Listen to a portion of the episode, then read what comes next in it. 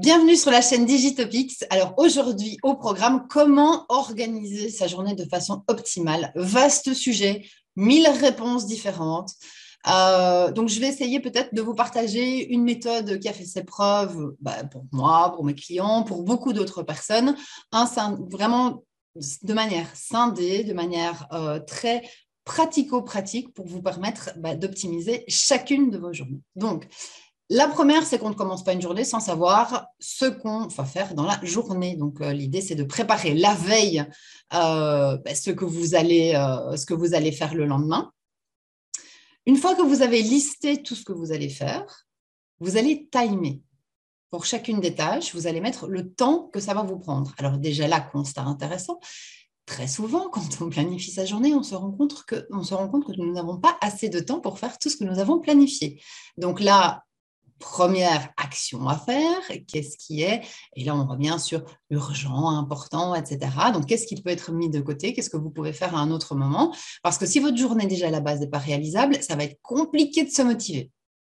Donc vous listez toutes vos tâches, vous timez, ensuite vous répartissez les tâches, et vous le savez, faire des tâches similaires, les mettre ensemble en fait, euh, prend moins de temps. Donc, par exemple, si vous avez, je ne sais pas moi, euh, de l'admin ou des, euh, euh, de la, des factures à adresser, à envoyer, etc., ben, vous les faites toutes au même moment. ok? Donc, on rassemble les tâches similaires. Si vous êtes plus dans la créa, donc création de contenu ou recherche d'images ou, j'en passais des meilleurs, des calls, des choses à, je ne sais pas moi, des nouveaux produits à rentrer sur votre site Internet, vous faites tout ce qui est similaire ensemble. Évidemment, ça, ça veut dire que pour le faire de manière efficace, vous devez déjà avoir tout, euh, je ne sais pas moi, les photos de vos produits, les descriptifs, tout ça doivent déjà exister.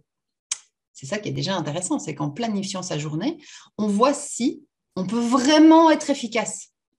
Parce que si on a planifié de faire des choses en disant, attends, mais là et là, j'ai déjà pas toutes les infos, il va falloir que j'aille les chercher, vous, vous savez que vous ne pouvez pas être efficace et que d'office, vous allez perdre du temps. OK? Euh, c'est une, amie qui me disait la semaine passée, euh, demi-décision égale bordel au carré.